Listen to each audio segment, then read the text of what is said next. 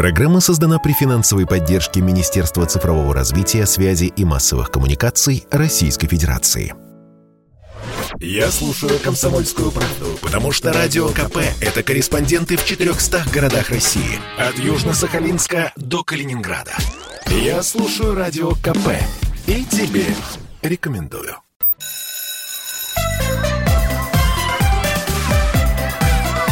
Родительский вопрос. На радио «Комсомольская правда». И снова доброе утро, добрый день, добрый вечер. Я Александр Билкус. Почему и снова? Потому что предыдущий час мы опять разговаривали. Я был в эфире, мы говорили про э, фильмы, про проект. Научно, я точно еще раз подчеркнул, научно-просветительский проект э, «Вызов», а не фильм. Э, моя постоянная ведущая Дарья Завгородняя. И мы и в родительском вопросе продолжим эту тему, потому что, мне кажется, сегодня у нас такой космический а, день. радостный космический день, потому что, слава богу, вернулись, слава богу, нормально. Ну, конечно, то, что корабль э, не упал на бок при приземлении, никакой трагедии бы не было, ничего не случилось бы, но, в общем, Сейчас комментирую все, кто может.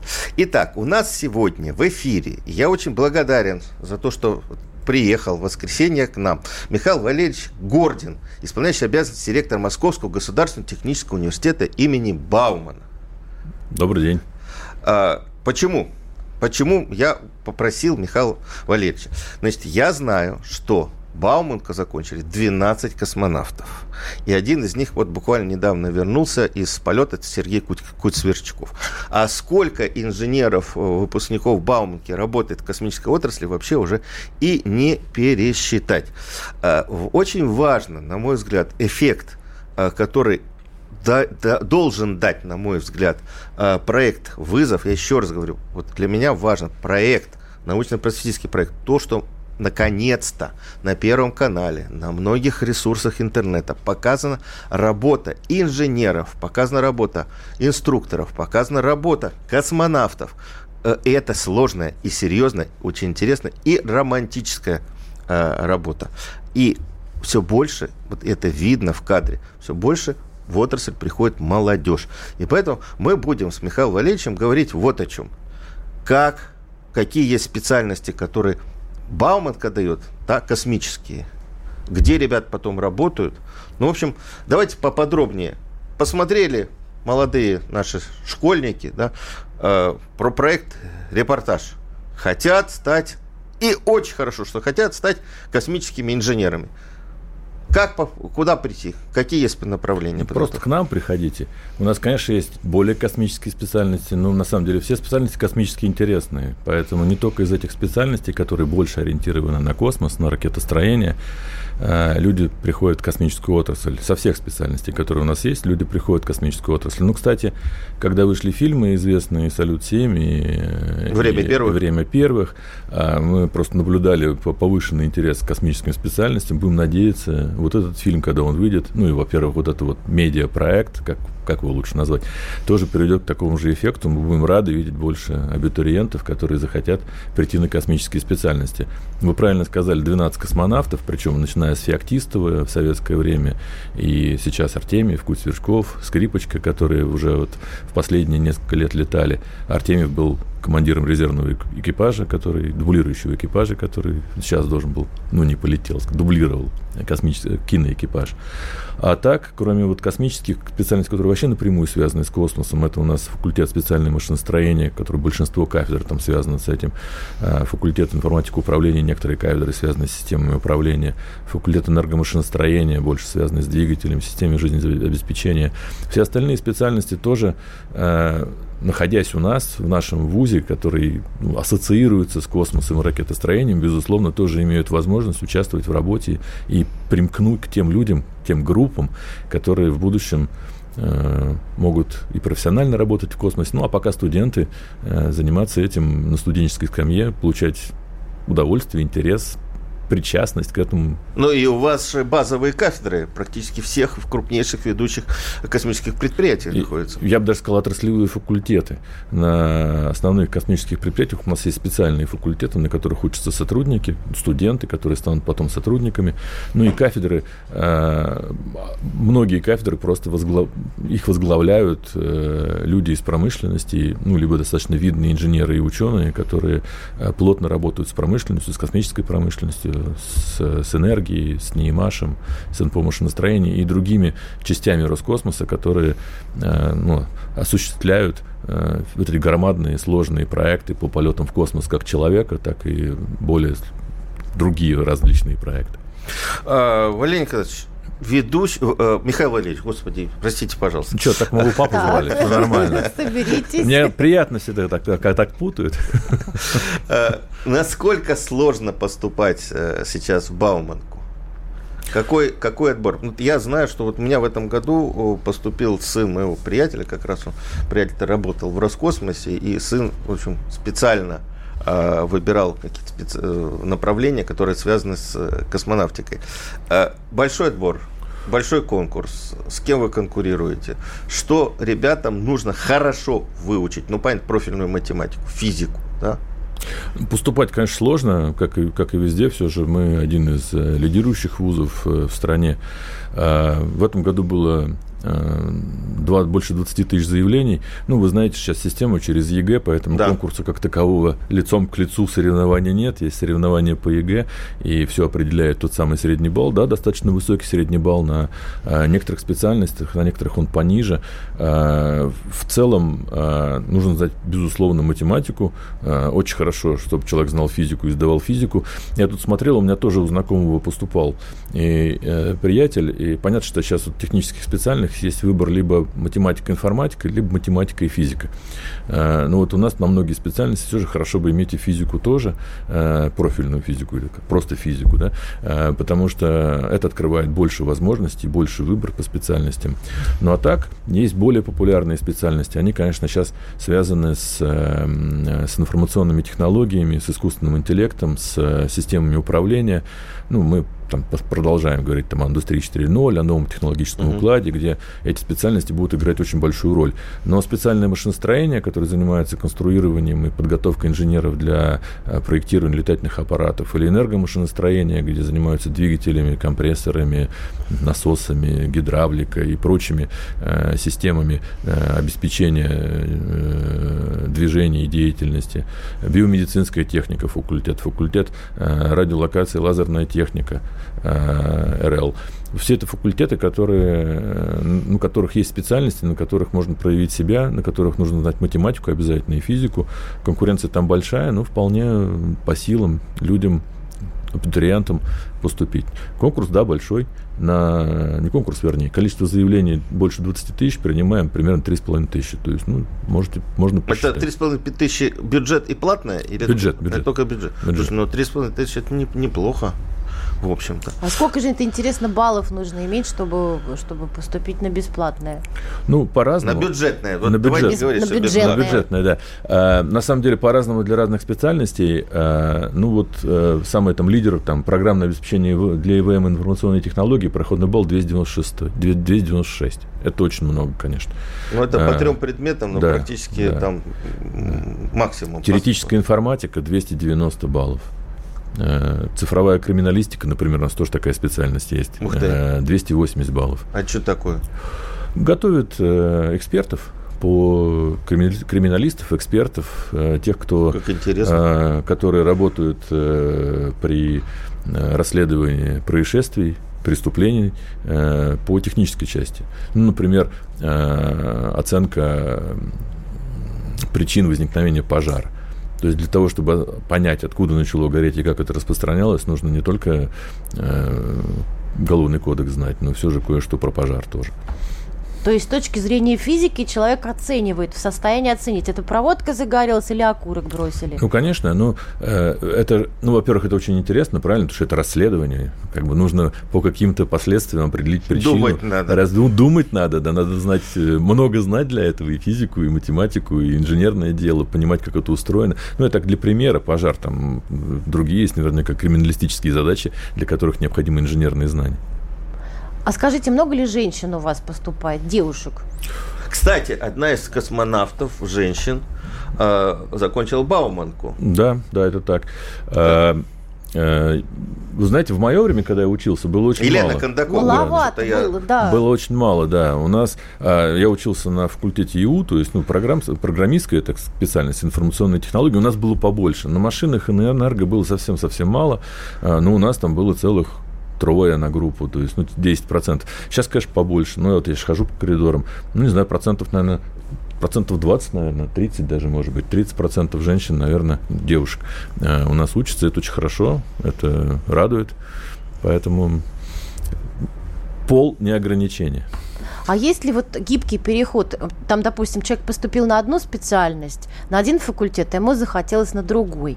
Вот есть ли какие-то возможности поменять или там, не знаю, добавить себе предметов, э, чтобы получить другую специальность? Такое возможно. Более того, вот э, вы, наверное, знаете, слышали о программе «Приоритет 2030», которая э, вот только что были подведены итоги, и, и мы заняли там, первое место и попали, вернее, в первую группу э, по этой программе. И одна из наших задач, которую мы перед собой поставили, э, это так называемые гибкие треки, э, образовательные, индивидуальные образовательные треки, гибкое обучение, чтобы студенты могли в процессе обучения корректировать, скажем так, свою программу и выбирать то, что им более понравилось в процессе. Это не отменяет обязательных и таких так, фундаментальных вещей, которые человек должен изучить для того, чтобы потом именоваться Бауманцем, но... Мы, я прошу прощения, мы прервемся буквально две минуты. Напоминаю, у нас в студии исполняющий обязанности директора Бауманки Михаил Гордин.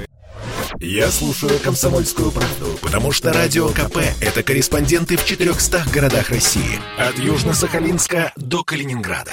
Я слушаю «Радио КП» и тебе рекомендую.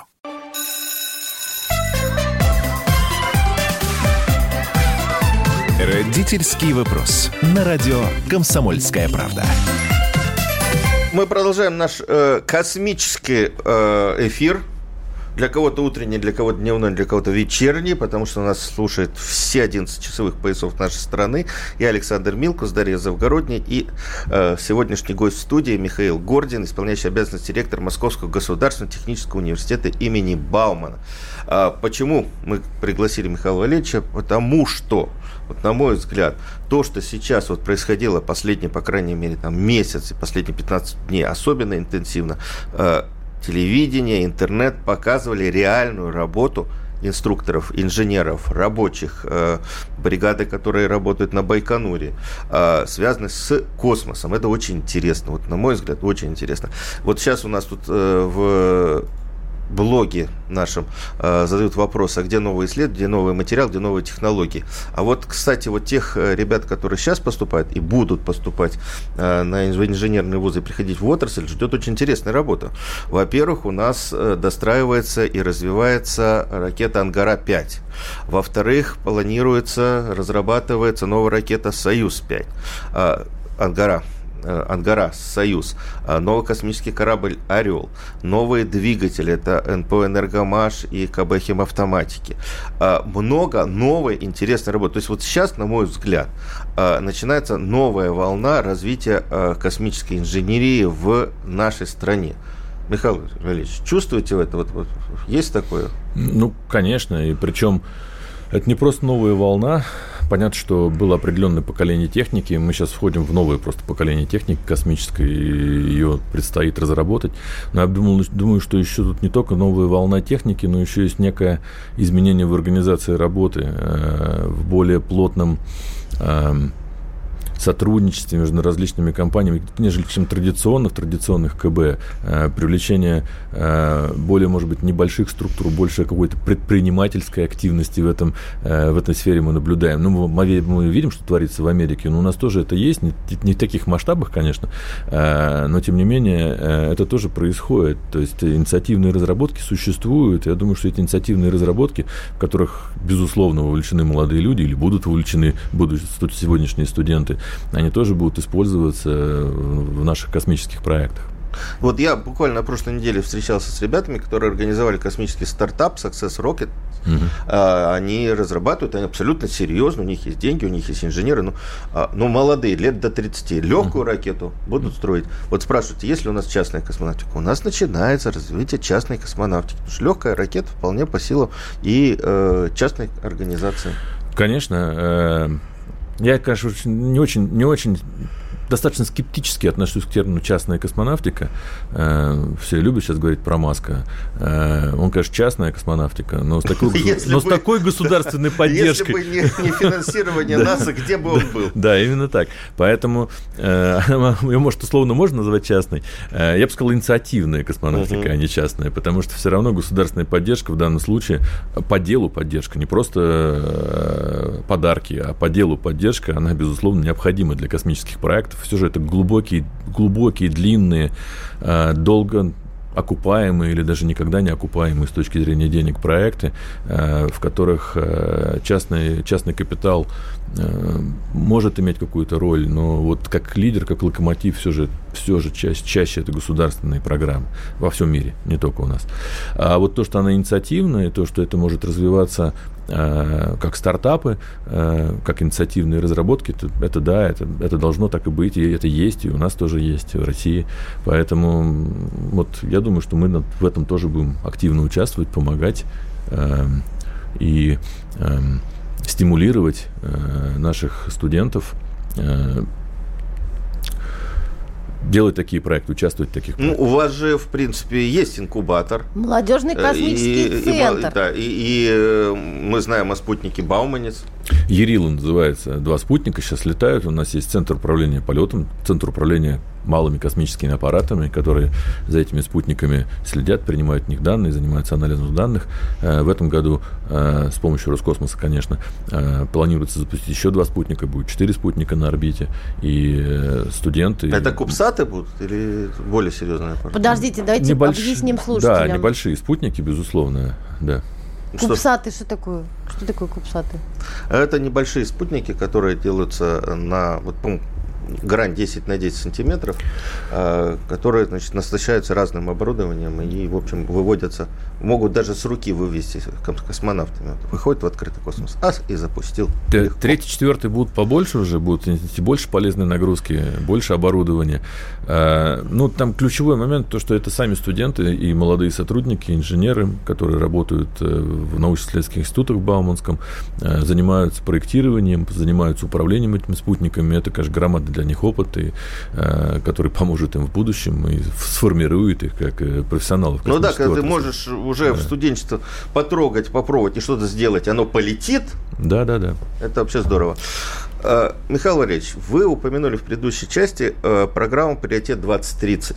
Угу. Я знаю, что это миллиард рублей. Да, в год. Миллиард рублей в год на развитие. Что нового? Куда, куда будет развиваться Бауманка? Мы хотим э, продолжать быть ведущей инженерной школой э, в России. Э, мы хотим, чтобы наш университет был настоящим междисциплинарным исследовательским университетом, в котором, с одной стороны, будет развиваться образовательная часть образования, а с другой стороны, будет развиваться научная составляющая, научно-исследовательская составляющая, составляющая, связанная с разработкой каких-то новых объектов техники. Потому что образование и наука, образование и практический опыт разработки должны идти рука об руку, и студенты, которые закончили, должны быть готовы вступить во взрослую конструкторскую жизнь, жизнь разработчика, жизнь исследователя уже полностью готовыми к этому и готовыми принять на себя ответственность за там, определенные э, шаги. Э, вообще профессия инженера, она достаточно ответственная профессия, э, может быть, не так, как врач, но тем не менее э, ошибки инженера стоят, тоже стоят дорого, и умение принимать на себя ответственность, оно достаточно является важным. А эта ответственность, умение принимать на себя ответственность приходит исключительно через опыт и через знания, и вот наша задача, с одной стороны, э, создать такую образовательную среду, когда студентам, абитуриентам сначала, потом студентам будет очень удобно и приятно развиваться э, и получать те знания, которые необходимы, э, а с другой стороны э, создать атмосферу, в которой развиваются различные исследовательские проекты, междисциплинарные, подчеркну, когда люди работают в объединенных группах, когда исследования идутся на стыке технологий. Бауманский всегда был хорош тем, что у нас всегда было практически мы покрывали все машиностроение, все возможные специальности, которые связаны с инженерным делом. Поэтому у нас очень много стыков, на, на, на, на, на которых э, могут развиваться новые решения. Вот на этом мы будем пытаться сыграть с нашей исследовательской деятельности. Соответственно, в приоритете 2030 сформированы определенные задачи по образовательной части и по научно-исследовательской части в виде нескольких стратегических проектов, связанных э, с... Ну, например, вот деньги. Деньги куда будете тратить? Вы будете строить э, общежития новые, на коворкинги, или э, на закупку техники, или на подготовку преподавателей. Что, что конкретно? Куда, куда Или миллиард? Вот, вот все, что вы перечислили. Ровно. Потому что э, сейчас э, строится, будет, стро... будет продолжать строиться новый кампус. Э, достаточно большой проект э, правительство Москвы осуществляет, где будут все, что вы сказали про, про коворкинги, про образовательную среду. Там а, же на Яузе? Да, все там же. Это все в, в нашем районе. Ага. Э, ну, я думаю, что скоро будет об этом объявлено совсем широко и презентовано. Э, но вот это будет будет развитие, большое развитие для университета. А, естественно, эти деньги будут тратиться на научные исследования. Мы и в программе обязались э, достичь определенных целей, и деньги на это нужны для того, чтобы покупать оборудование, создавать э, инфраструктуру научных исследований и инженерных исследований. А, и, э, соответственно, третья часть, ну, которую вы упомянули, это развитие команды, развитие преподавателей, развитие инженеров, исследователей, которые будут работать в университете и помогать нам развиваться и студентам студентам развиваться. Ну а мастерские, само собой, мы сейчас их оснащаем. Это, в принципе, не связано с 2030. Мастерские были всегда и будут всегда. Э, мне кажется, мы единственный вуз, в котором студенты на первом курсе сами точат, режут, э, обработка давлением, литье, сварка. То есть каждый студент у нас э, обязан просто научиться что-то делать руками. Вообще инженер, который не умеет что-то делать руками, даже если он программист, не совсем инженер, поэтому нужно знать, а как... А что может делать руками программист? Собирать блоки? Нет, он э, может программировать руками, но даже имея образование программиста, он все равно в Бауманском ходит в мастерские на первом И курсе. И что-нибудь какой-нибудь hardware паяет, нет? Не паяет, он э, на токарном станке работает или, э, или занимается литьем или сваркой. Поэтому его учат этому, чтобы он попробовал, что такое своими руками сделать абсолютно механическую вещь. Да, он в будущем будет программист, он будет программировать, но он должен понимать, как создаются предметы, изделия. Э, и это же связано и с другими там обязательными дисциплинами для того, чтобы в, в, в голове, э, в мышлении э, сформировался правильно, оно было правильно заточено на создание новых вещей, на разработку новых вещей. Не просто на функцию какую-то. Мне дали, я написал, забыл, а именно на стремление к созданию э, новой техники. Неважно, эта техника физически выглядит как какой-то прибор, или это техника в виде программной системы, которая тоже решает э, задачи для пользователя, для э, потребителя и создает какие-то полезные вещи. Мне кажется, надо сказать телефон нашим слушателям. Ну, напомнить. давай скажем. У нас э, сейчас будет перерыв на новости. 8 800 200 ровно 9702. И WhatsApp и Viber 8 967 200 ровно 9702. Пишите нам, дорогие друзья, и звоните. Если хотите узнать что-нибудь про инженеров и про космос, и про высшее техническое образование. Да, у нас в студии сейчас Михаил Гордин, исполняющий обязанности директора Московского государственного технического университета имени имени Баумана. Попов изобрел радио, чтобы люди слушали комсомольскую правду. Я слушаю радио КП и тебе рекомендую.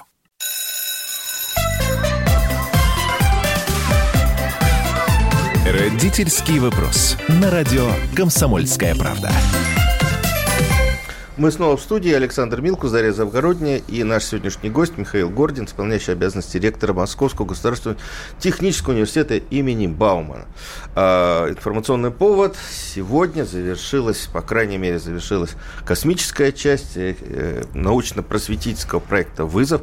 Я еще раз, я все время буду повторять, что это не съемки фильма, как это вот часто показывают по Первому каналу. Это научно-просветительский проект, который имеет смысл и для космической отрасли. И об этом мы говорили в первой части нашего эфира с 10 до 11 по московскому времени. Кто хочет, может послушать. Уже подкаст есть и э, есть э, стрим, видеозапись на YouTube. Э, и мы говорим о том, что этот проект позволил приблизить к космической области, заинтересовать космической отраслью новых людей, показать современного инженера, современного техника, современного инструктора, рабочего, а рабочий сейчас в космической отрасли у нас тоже, как правило, с высшим образованием. А, так что э, и об этом мы говорим с э, э, Михаилом Гординым. Э, Михаил Валерьевич, вот мы говорили о, о том, что ребята у вас что-то должны попробовать руками, обязательно на первом курсе, там токарные станки освоить и тому подобное.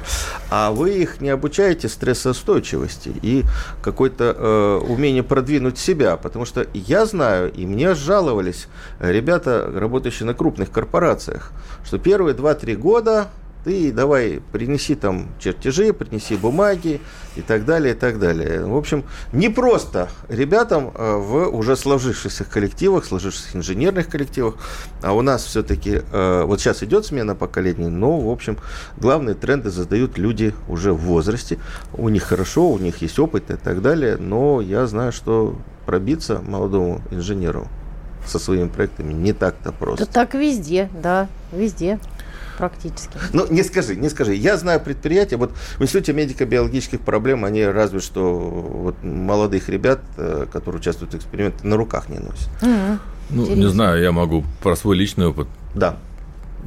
Я как поступил на первом курсе, спал по 4 часа. Это, наверное, тоже стрессоустойчивость. Мне кажется, наш первый курс – сплошная стрессоустойчивость, потому что э, студент погружает, абитуриент погружается в студенческую жизнь, его грузят, грузят, грузят и грузят. И нужно быть стрессоустойчивым, чтобы это выдержать. Это хорошо, на самом деле, это приятно, ты к этому привыкаешь, потом начинаешь уже э, втягиваться, становится полегче. Ну да, безусловно, это стресс. Ну и, конечно, э, вы сейчас, мне кажется, это разные вещи. То, что вы упоминали упоминали стрессоустойчивость. Стрессоустойчивость – это возможность под давлением выполнять какие-то задачи. Да? Угу. А активность, э, попытки предлагать чего-то новое – это не, скорее не стрессоустойчивость, это именно просто активность человека и желание развиваться. Мне кажется, в Бауманском, в Бауманском это тоже есть, ну, в выпускниках так точно. Поэтому и то, и другое, безусловно, присутствует. А, но мы, мы это специально мы не учим, это ну, невозможно научить, нет специального курса. Атмосфера сама э, позволяет это сделать и подготовить человека к взрослой жизни. Ну, взрослой, в смысле, совсем взрослой жизни, профессиональной взрослой жизни. Михаил Валерьевич, а вот вы в одном из интервью говорили о том, что вот мы там в 90-е, студенты 90-х, вынуждены были работать в ларьках, там где-то подрабатывать, э, совершенно не по специальности. А современный студент может подработать по специальности, и причем какие-то более-менее вменяемые деньги заработать. Вот э, и, и вы имели в виду студентов Бауманки. Конечно. Но я подчеркну, может быть, я не знаю, в каком интервью это говорил. А, Говорили. Я, я, да, говорил, говорил. Я, я работал по специальности с третьего курса. Просто работая по специальности, мне за это не платили. А, и поэтому приходилось работать еще и не по специальности, вот чтобы, чтобы денег ситуация. заработать. Да. Ну вот, ну как бы, ну жили нормально, весело. Ну вот, и на веселье оставалось время на спорт. А, да, сейчас, безусловно, это возможно. И очень многие студенты э, с третьего плохо со второго, но с третьего уже ну, неплохо, но э, все же надо на учебу тратить время, да. А, но то, что с третьего курса многие становятся, начинают работать, это факт. По специальности им платят так, какие-то деньги, когда-то больше, когда-то меньше. Тут нужно баланс иметь на самом деле, потому что эм, э, ведь можно э, хорошие деньги можно заработать даже по специальности, но это может какое-то твое развитие э, предотвратить, скажем так, потому что все же должен быть баланс между текущими заработками и вкладыванием в себя. В, э, это может быть не обязательно обучение академическое, это когда ты учишься, а участие в стартапе это обычно не очень денежные вещи. С точки зрения, ты участвуешь в стартапе, тебе там никто большую зарплату не платит. Ты работаешь на свое будущее, на будущее этого стартапа, на, на будущий результат.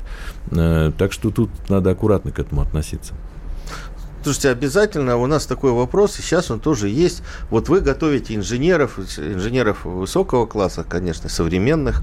А, вас не критикуют, что вы готовите инженеров для заграницы? Да? Многих, у многих вузов есть такая значит, оппозиция, которая говорит о том, что вот мы научим, вложим деньги, они уедут. Не критикуют. А, ну, во-первых, э, не очень много и уезжает, скажем так. Э, мы в состоянии это контролировать, понимать, так сказать, кто, кто остался, кто уехал. Э, поэтому не, не критикуют за это. Как раз наоборот. Э, нужно быть... У нас есть большое количество иностранных студентов. Мы пытаемся отправлять студентов на программы обмена, принимать и отправлять. И нам полностью закрываться это не очень хорошо. Ну, я, я сам уехал, а потом вернулся. Ну что, разве это плохо? Поработать за границей, а потом вернуться. Если ты заложил правильную базу в голову человека, правильное воспитание, дал ему нормальное, хорошее образование, он уехал, там получил дополнительный уход и вернулся, так это что хорошо. Для нас хорошо, для страны хорошо. Поэтому там, физический отъезд это не обязательно плохо. Э, плохо, что, возможно, плохо, что э, люди бросают специальность и начинают э, заниматься не тем, чему их учили, и, ну, я рад за них, если они при этом счастливы, тем не менее. Все же, когда мы думали, что мы хотим воспитать инженера, а он перестал быть инженером, стал кем-то другим, это, наверное, не очень хорошо. А, в целом э, вот этот э, тренд на э, большую вовлеченность, большую международную открытость, он, он есть, он должен быть, с одной стороны. С другой стороны, ну, для кого не секрет, что Бауманский является опорным вузом ракетно-космической отрасли, ну и в целом оборонно-промышленного комплекса. Поэтому тут нужно аккуратно сочетать вот эту международную открытость и нашу работу на оборонно оборонно-промышленные комплексы, на ракетно-космическую индустрию, которая по определению является более закрытой, чем другие индустрии с точки зрения международного сотрудничества или взаимодействия. Вот я смотрю, тут Международная научная школа работает э, в рамках молодежного космического центра. Они летом там занимаются, вроде бы как приезжают студенты. Тоже это такая интересная э, деятельность. Да, безусловно. Я я считаю, что, еще раз, мы должны, должны сделать так, чтобы чтобы наши студенты э, понимали, как устроен мир. Не только мирок небольшой, но и мир большой. Как думают и действуют э, другие люди в других странах, другие инженеры. Э, у нас разные школы, э, поэтому вот это новое, вот это пересечение, они на самом деле полезны. Э, опять же, не э, ставя под угрозу э, какие-то задачи, которые мы выполняем для, для государственного сектора экономики, скажем так назовем. Скажите, пожалуйста, вот давайте чуть-чуть про личное. Да? А, я еще помню, и мы очень хорошо общались с Игорем Борисовичем Федоровым, да, а, а с... А, господи, Игорь Борисович Федоров, ты поясни. Игорь Борисович Федоров был ректором Бауманки а вот, э, в самые тяжелые времена, в самые в 90-х, 2000-х, сохранил школу, сохранил университет. Вообще фантастический человек был. Вот Это так. У, умница невероятная. А с Анатолием Александровичем Александром мы вообще в одном общественном совете Роскосмоса э, сейчас заседаем время от времени. Скажите просто, вот когда вам предложили занять пост ректора, исполняющий обязанности пока ректора, что вы подумали, что вы решили? Как, как это все происходило? Ну, в первую очередь я удивился, э, потому что я как-то не очень предполагал в своей жизни такого поворота. Э, я работал в промышленности последние годы, так скажем так, в инновационной части, в отраслевой науке, что тоже является частью промышленности на самом деле, да, и тут такое предложение. Э, ну, на самом деле, ну, первое, что почувствовал, ну, как я, как Бауманец, конечно, для меня, для Бауманца стать руководителем, лидером э, нашего всемирного объединения Бауманцев, потому что я не отделяю Бауманцев, которые закончили, от тех Бауманцев, которые работают или учатся. Это большое братство э, выпускников э, Бауманского. Э, для меня это, конечно, большая честь, ну и, соответственно, большая ответственность. Пожалуй, первое, что я почувствовал, это страх. Ну, не страх, ответственность, скажем так, за то, что мне предлагают заняться такой монументальной задачей э, и удивление, что мне это предлагают. Э, поэтому, да, это скорее чувство ответственности и такого осознания э, и размышления, а как же это будет и как я буду там. Но меня убедили, что это правильное решение, что так надо, что я там своим своим там, предыдущим опытом могу принести что-то новое, ну и только по этой причине я согласился. С чего вы начали? Э, со знакомства. Э, то есть я вот 10 дней я работаю. Э, в принципе, все 10 дней были потрачены на встречи, на посещение различных кафедр, различных подразделений, на знакомство с университетом. Ну да, я выпускник, да, я знаю все эти коридоры, я знаю, как он устроен, я знаю этих людей, я знаю дух, но за эти годы, многие годы, хотя я никогда далеко не отрывался, произошло много нового, нужно понять, как он организован, нужно понять, как это, как это работает, потому что, еще раз, в системе образования не работал от слова никогда. Ну, лекции читал иногда, но э, в организации образования у меня нет опыта. Э, что и спрашивал моих руководителей, готовы ли они рискнуть. Готовы, хорошо, посмотрим, попробуем. Да, Поэтому я хочу знакомство... что вот э, ректор Бауманки знаменитый, вот э, Анатолий Александрович Александров, он же Нюшев, стал президентом да, Бауманки, конечно, поэтому да. э, и сотрудничество, да. и э, преемственность сохраняется. Мы, а, вместе, мы, мы вместе с ним и ходим. Мы прервемся еще на одну минуту и вернемся в эфир после после небольшой рекламы. Послушай, дядя, Радио КП. Ведь недаром я его слушаю. И тебе рекомендую.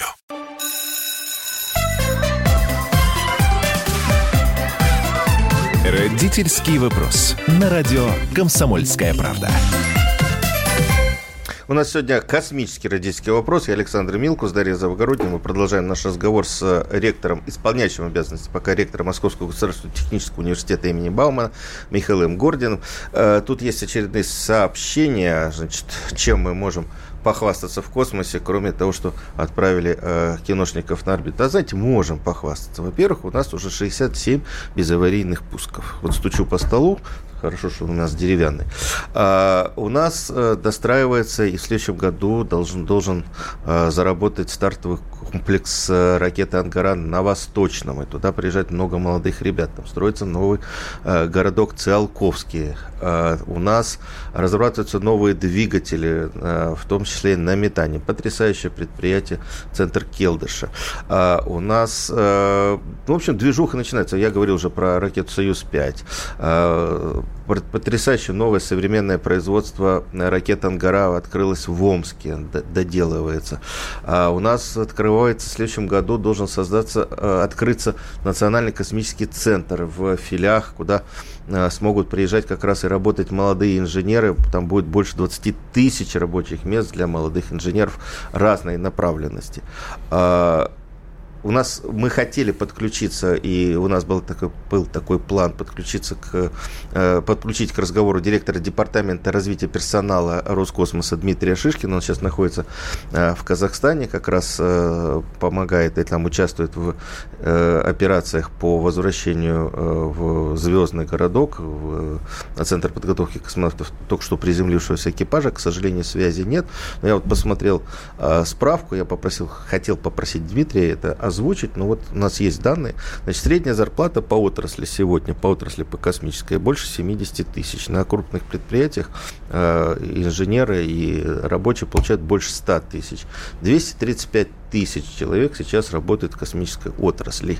А средний возраст падает, э, сокращается, и сейчас он уже больше, э, там, в районе 34-35 лет, что уже, уже, уже хорошо.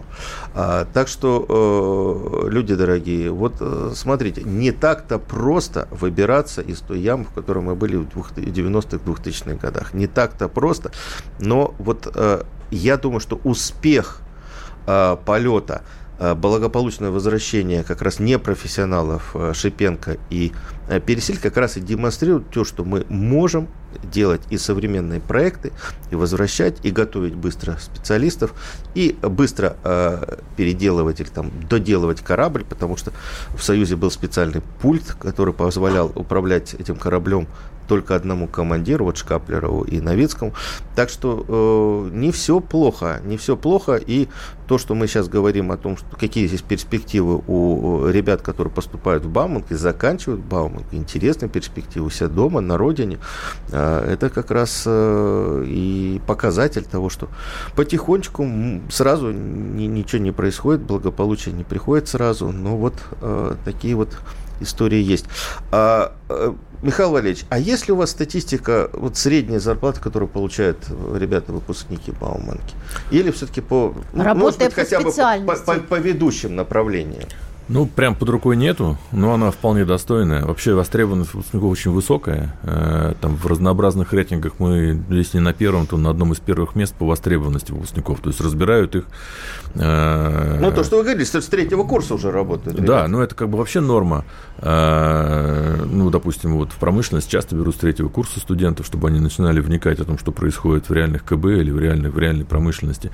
Но в целом вообще никаких проблем с трудоустройством там точно точно более 90% работают по специальности, а, по своей специальности. А, и я не могу вам сейчас прямо сказать, какая средняя зарплата, но я более, более чем уверен, что очень достойная зарплата а, в связи с, с с, с, этой, с этим, с высоким спросом.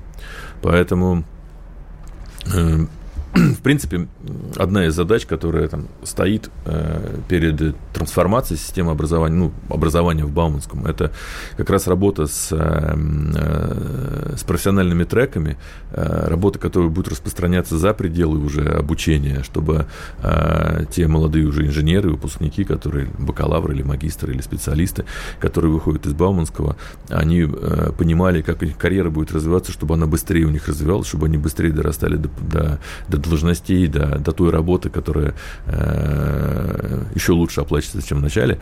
Э, и это одна как бы из задач, потому что не просто мы выпустили их и забыли, а продолжаем пытаться их сопровождать. Или вкладывать, во всяком случае, при э, обучении то, чтобы они были успешны и в дальнейшем. А тут вот нам читатель пишет, студент Бауманки жаловался, что у них мало практики, в отличие от Тюменского ТИО. Вот, вот жаловался какой-то студент, что мало практики. Может, ему побольше практики сделать? Э, ну, бывает. Э, по-разному бывает. Еще раз, а практика, если мы говорим о формальной практике, это же просто какое-то количество дней или, или, или недель а, практики. Но если студент работает с третьего курса и занимается научно-исследовательской работой, это тоже же практика, правильно? В виде постоянного вовлечения в процесс. По-разному бывает. Бывает, кто-то больше интересуется, кто-то меньше. Это же тоже, тоже в каком-то смысле индивидуальный выбор. Э, иметь больше практики или меньше практики, жертвовать своим временем на практику, на практическую работу или э, развлекаться. Э, ну, нормальный выбор. Как бы нужно какое-то время спать, все остальное время работать и развлекаться. Михаил Владимирович, а вот я подумал, может, и хорошо, что вы пришли не из образования, а, как сейчас говорят, из индустрии, да? А вот у вас есть представление, может быть, какие-то новые специальности нужно, вот, исходя из вашего опыта, вводить или докручивать которые, те, которые существуют, с тем, чтобы их осовременить? Наверное, это тоже и в проекте «Приоритет 2030» есть.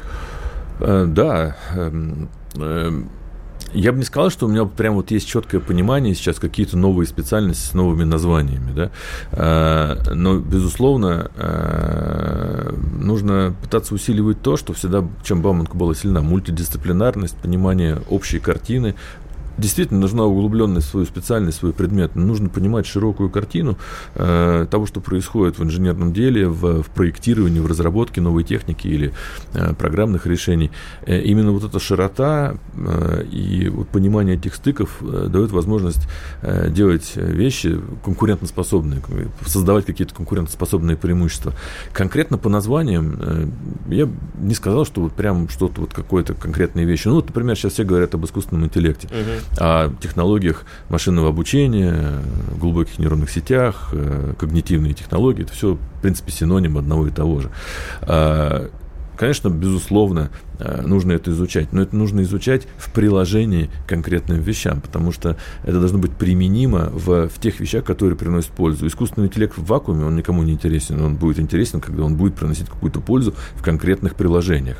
Неважно, это э, софтвер, программа или это какие-то приборы, машины, механизмы.